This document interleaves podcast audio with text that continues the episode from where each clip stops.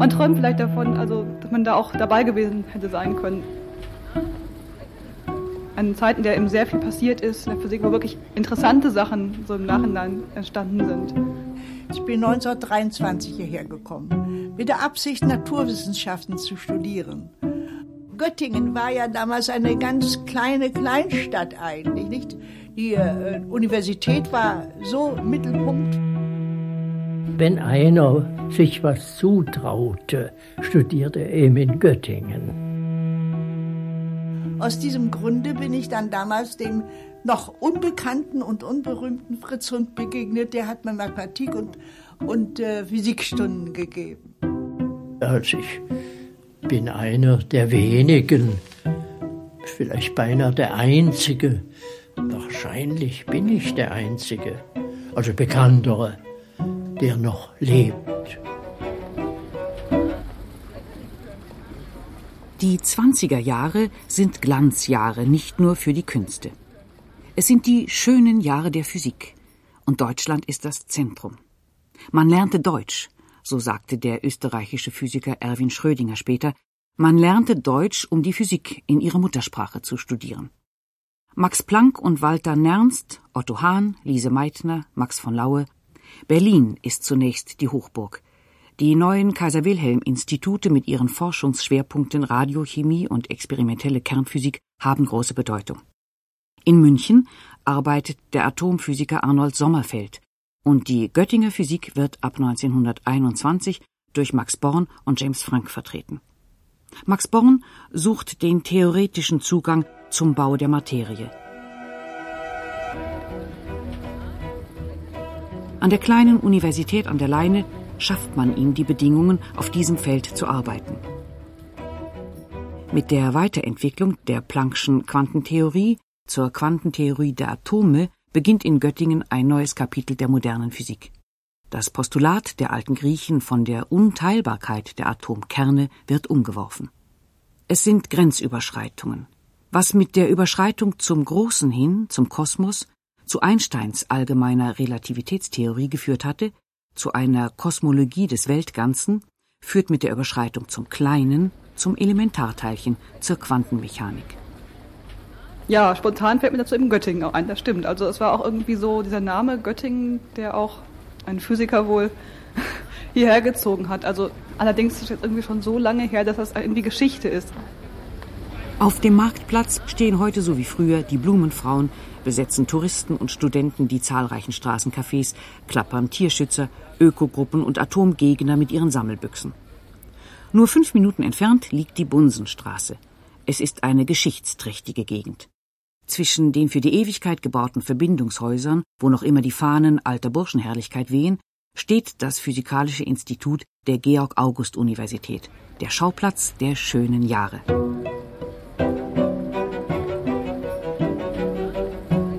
Dass Herr Hund und Professor Hund sozusagen noch ein Relikt aus dieser Zeit ist, seine Vorlesungen auch noch immer großen Anklang gefunden haben, ist natürlich vollkommen klar. Nicht?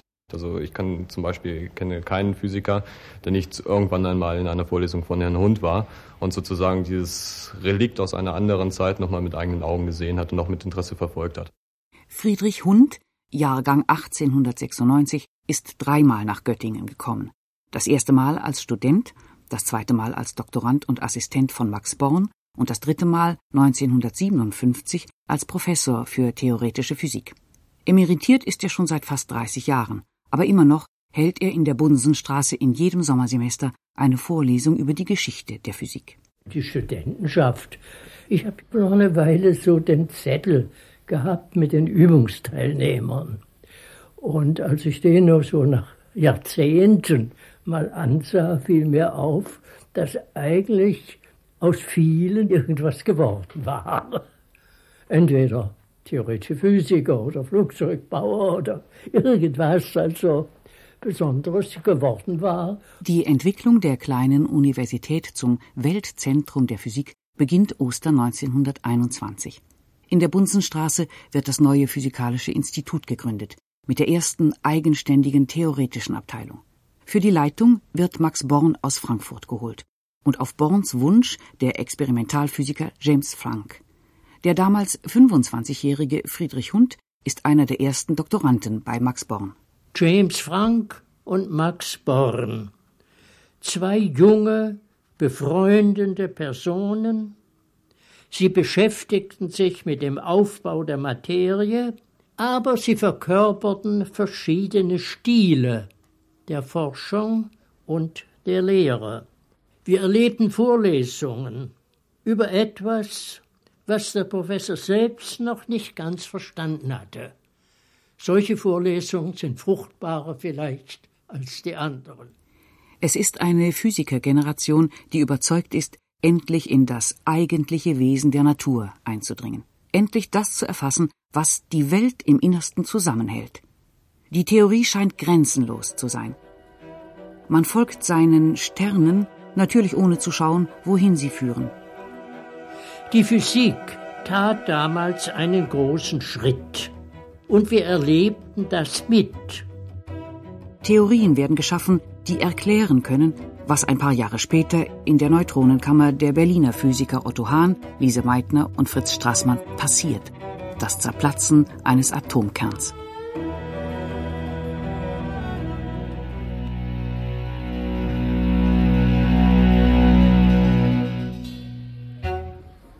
Born.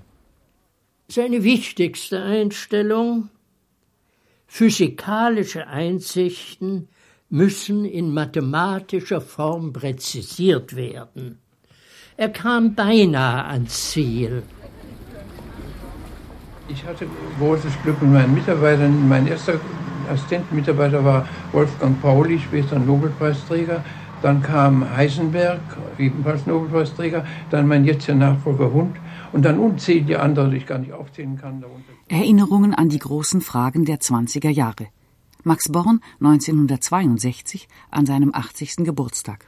Da war zunächst einmal das Vorhandensein zweier großen Theorien, von denen die eine, die Relativitätstheorie Einsteins, abgeschlossen war, aber die Quantentheorie Plancks nicht. Zweitens war die Zeit darum reif, weil sie an verschiedenen Stellen der Welt zu gleicher Zeit wurden dieselben Themen bearbeitet. Und drittens möchte ich nicht unerwähnt lassen, dass Göttingen ein idealer Platz dafür war, durch die Ruhe, Behaglichkeit des Lebens, die Stille.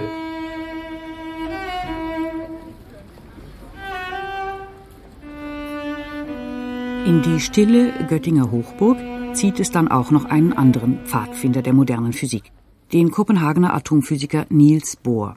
1922 stellt er im alten Auditorium der Georgia Augusta seine Überlegungen zur Quantentheorie vor. Kühn, aber glänzend. Sie gehen als Göttinger Vorträge in die Geschichte der Physik ein, sind wegweisend. Bohr löst sich von der statischen Vorstellung über die Beschaffenheit des Atoms und geht von einem schalenartigen Aufbau aus, was später zum Wellenbild und damit zur endgültigen Quantenmechanik führt.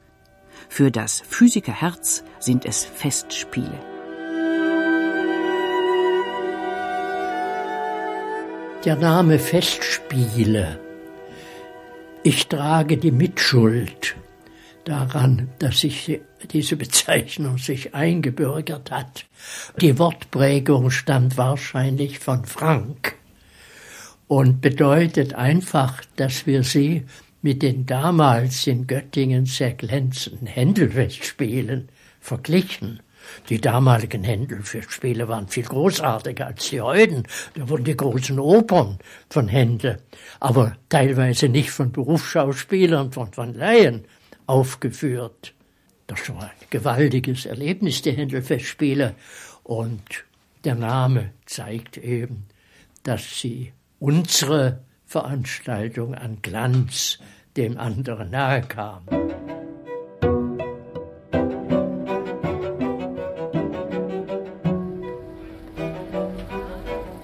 Für diese Festspiele kommt die Fachwelt nach Göttingen.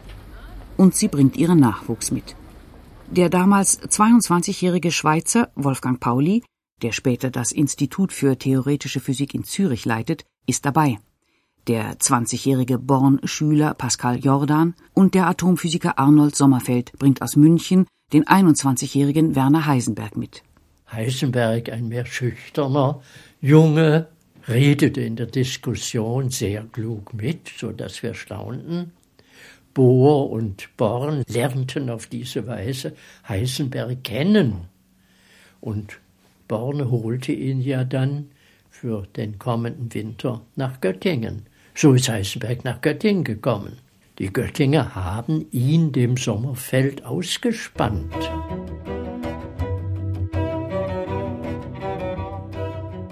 Die Beschwingtheit und der Zauber dieser Stunden lässt sich heute nicht mehr wiedergeben.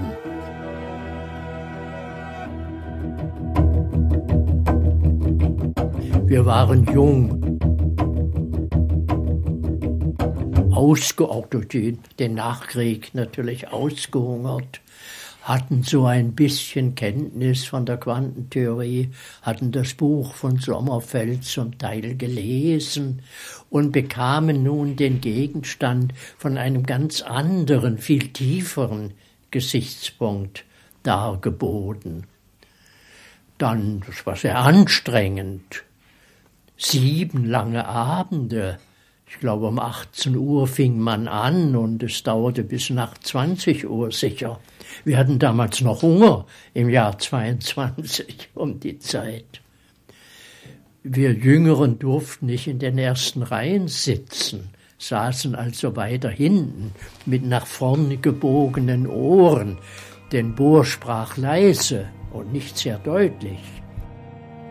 Niels Bohrs eigenwilliger Zugriff auf die Quantentheorie ist ein großer Sprung über alte Grenzen.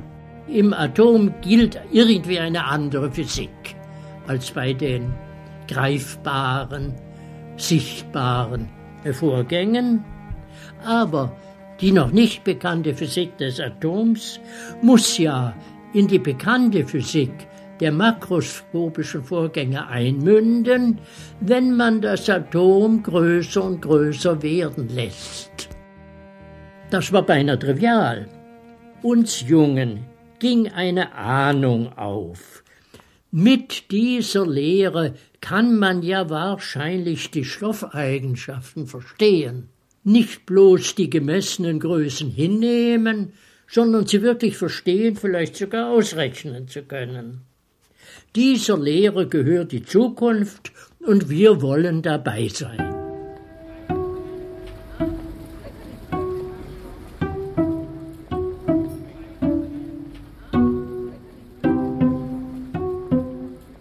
Aber noch sind es erst Anfänge.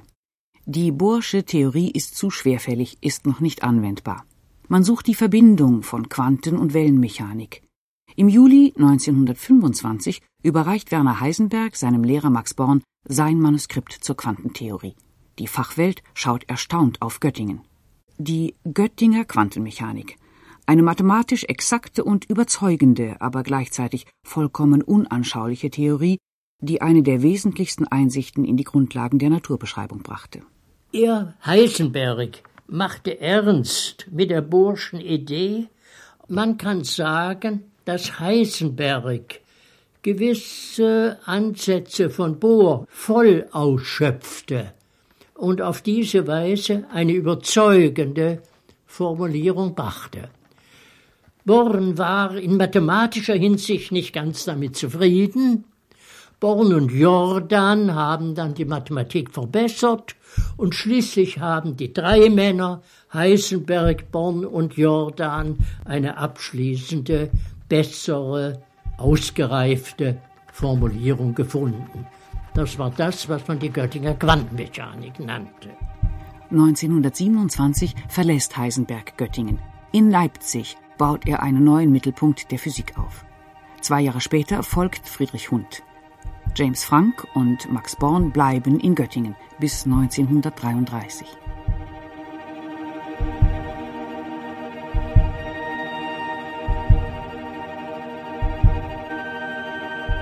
Max Born, 40 Jahre später.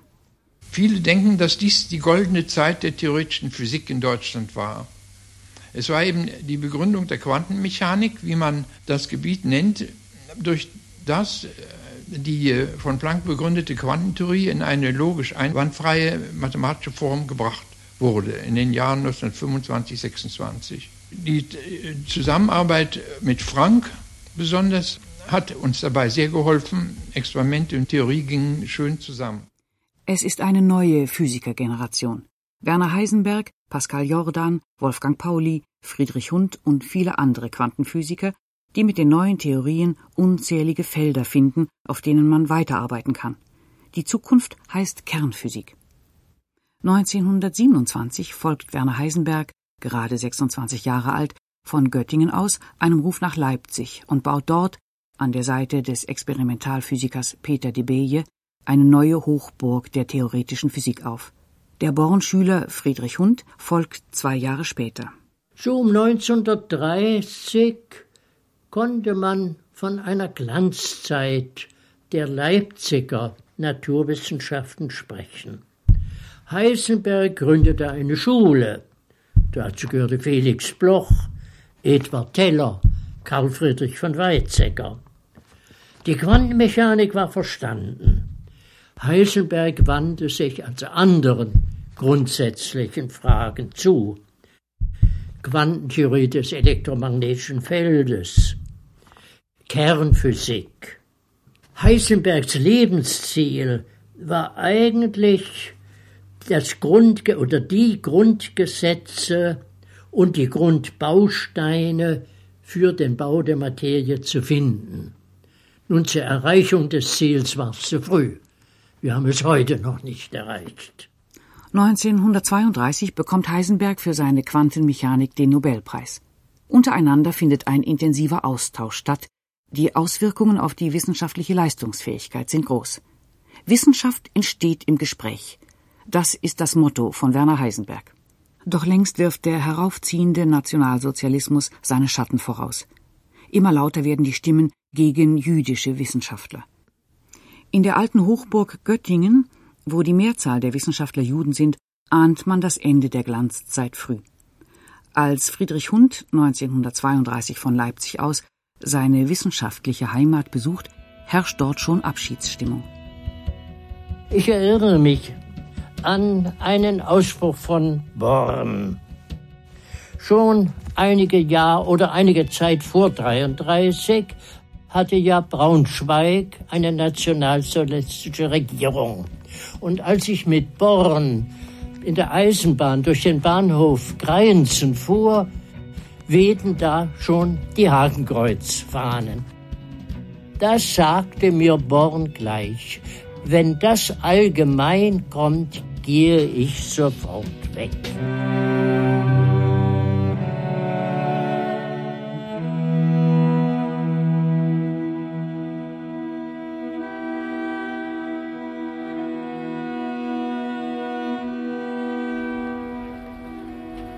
Max Born geht nach England, von dort aus für kurze Zeit nach Indien, dann bekommt er eine Professur für theoretische Physik in Edinburgh, wo er über die Theorie der Kristalle arbeitet.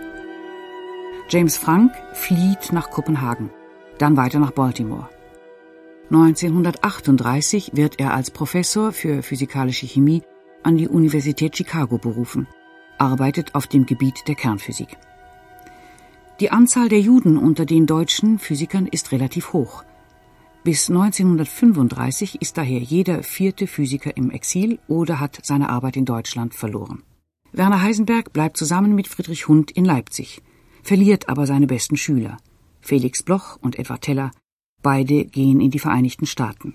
Wir hatten durch irgendwelche Zufälle wenig Juden im Lehrkörper. Liechtenstein starb gerade, wahrscheinlich vor Schreck, nehme ich an, so ein Herzinfarkt sicher, sodass also ihm das Schicksal der Emigration erspart blieb. In Göttingen war es ja völlig anders, wo Frank, Born, Weil, Goldschmidt, dann ihre Schüler und Mitarbeiter ja weggingen. Natürlich haben wir das Jahr 33 als einen schweren Einschnitt empfunden. Die Tragweite hat man ja natürlich allmählich äh, gemerkt. Es beginnt der Neuaufbau nach den Vorstellungen der Nazis. Die unterscheiden streng. Es gibt nur noch deutsche Physik und jüdische Physik. Die theoretische Physik, die Quantentheorie einschließlich der Relativitätstheorie, ist jüdische Physik. Die zurückgebliebenen Wissenschaftler müssen, wenn sie sich nicht mit der braunen Macht identifizieren, wie zum Beispiel die Nobelpreisträger Philipp Lenard und Johannes Stark, einen gangbaren Weg für ihre wissenschaftliche Arbeit und ihr Leben finden. Der Widerstand einzelner Wissenschaftler ist bekannt. James Frank protestiert öffentlich, bevor er sich resigniert für das Exil entscheidet. Einstein kann sich, nach seiner Vertreibung aus Berlin, nur noch von den Vereinigten Staaten aus gegen die Nazis empören. Kollektive Amtsniederlegungen aber, wie sie unter anderem von Friedrich Hund erwogen werden, gibt es dann doch nicht. Die, die bleiben, machen ihre Arbeit weiter und viele folgen der Versuchung, sich mit den Nazis zu arrangieren.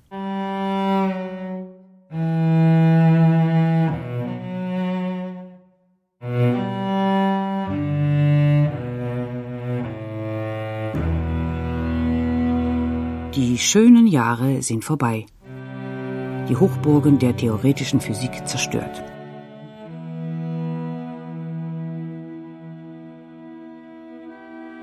Also Sommerfeld in München, der einen der angesehensten Lehrstühle für theoretische Physik hatte, wurde emeritiert und war allgemein, war man der Meinung, dass Heisenberg sein Nachfolger werden sollte. Wer denn sonst?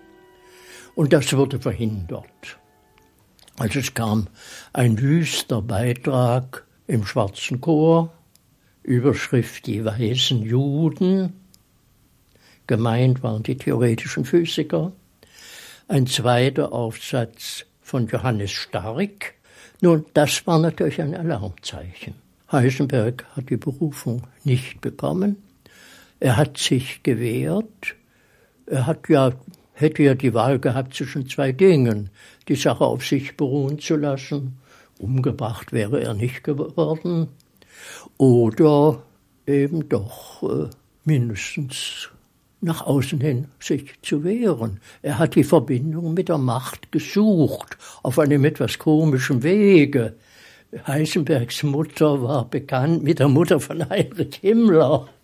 Und auf diese Weise hat er versucht, ein Gespräch mit Himmler zustande zu bringen. Das gelang nicht ganz. Werner Heisenberg und Friedrich Hund versuchen in Leipzig, den Lehrbetrieb im Sinne der theoretischen Physik aufrechtzuerhalten. Es gibt ein Seminar zur Struktur der Materie, es gibt die Einführung in die Quanten- und Wellenmechanik und eine Vorlesung über die Theorie des Atomkerns. Im Dezember 1938 beobachtet Otto Hahn in seiner Neutronenkammer in Berlin-Dahlem seinen aufregendsten Versuch, das Zerplatzen eines Atomkerns.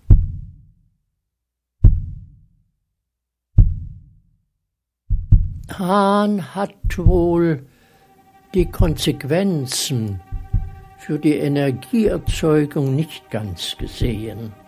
Aber zeitgenössische Physiker haben das einfach ausgerechnet, auch einige Experimente dazu gemacht. Es hat sich auch hinterher gezeigt, dass es als ein sehr weiter Weg war bis zur Herstellung der Atombombe.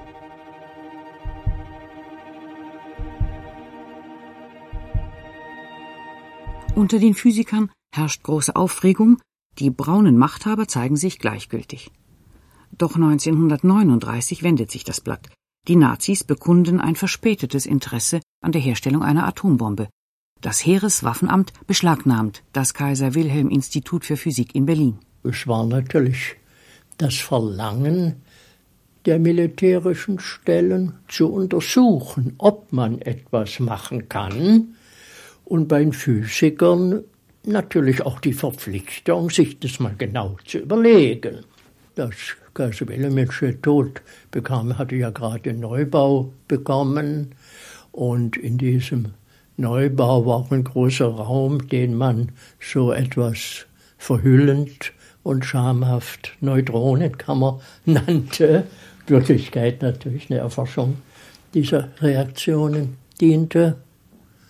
Aber das lief natürlich unter dem Etat der Kaiser Wilhelm Gesellschaft, die natürlich auch öffentliche Mittel bekam. Aber das Interesse der Nationalregierung war nicht so sehr groß.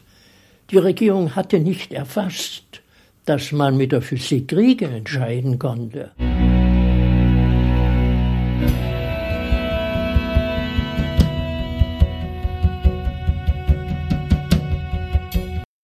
Noch im selben Jahr wird Werner Heisenberg zum Heereswaffenamt befohlen, zur Nutzbarmachung der Kernspaltung. Heisenberg hatte einmal also eine militärische Ausbildung durchgemacht bei den Gebirgsjägern, dafür war er geeignet, und bekam bei Kriegsbeginn eine Einberufung. Es wurde ihm aber in Berlin gleich mitgeteilt, dass er nicht zu den Gebirgsjägern käme, sondern dass man doch daran dächte, ob man nicht von der Physik aus also Kampfmittel oder so etwas herstellen konnte. Ich war froh, dass ich mich nicht beteiligen musste. Also ich konnte mich einfach raushalten. Heisenberg konnte es natürlich nicht. Der hätte also sofort auswandern oder fliehen müssen.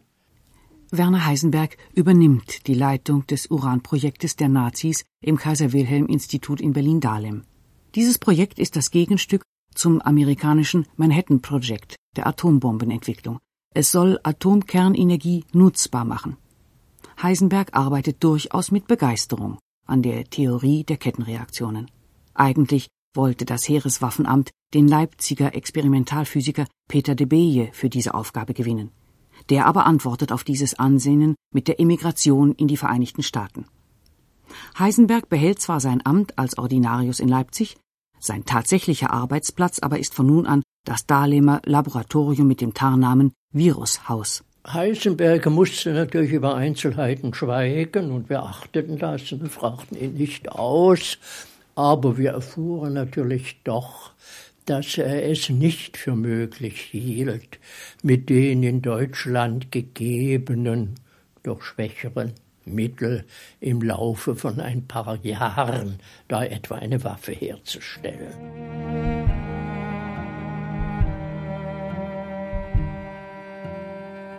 Und ich glaube mich zu erinnern, aber mit so einer Erinnerung muss man sehr vorsichtig sein, dass wir froh darüber waren, dass uns da eine Entscheidung erspart blieb.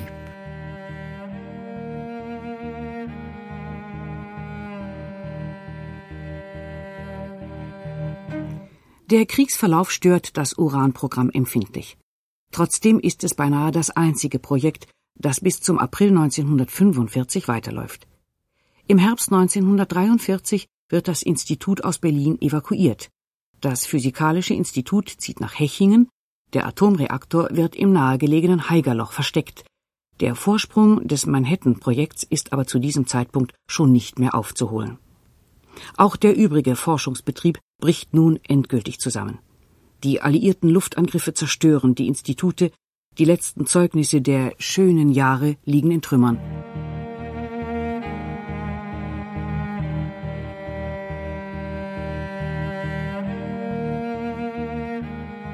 Am 6. August 1945 fällt über Hiroshima die Atombombe. Das erste Kapitel der theoretischen Physik ist abgeschlossen unter maßgeblicher Beteiligung aus Deutschland verjagter Physiker Edward Teller, Viktor Weißkopf, James Frank, Felix Bloch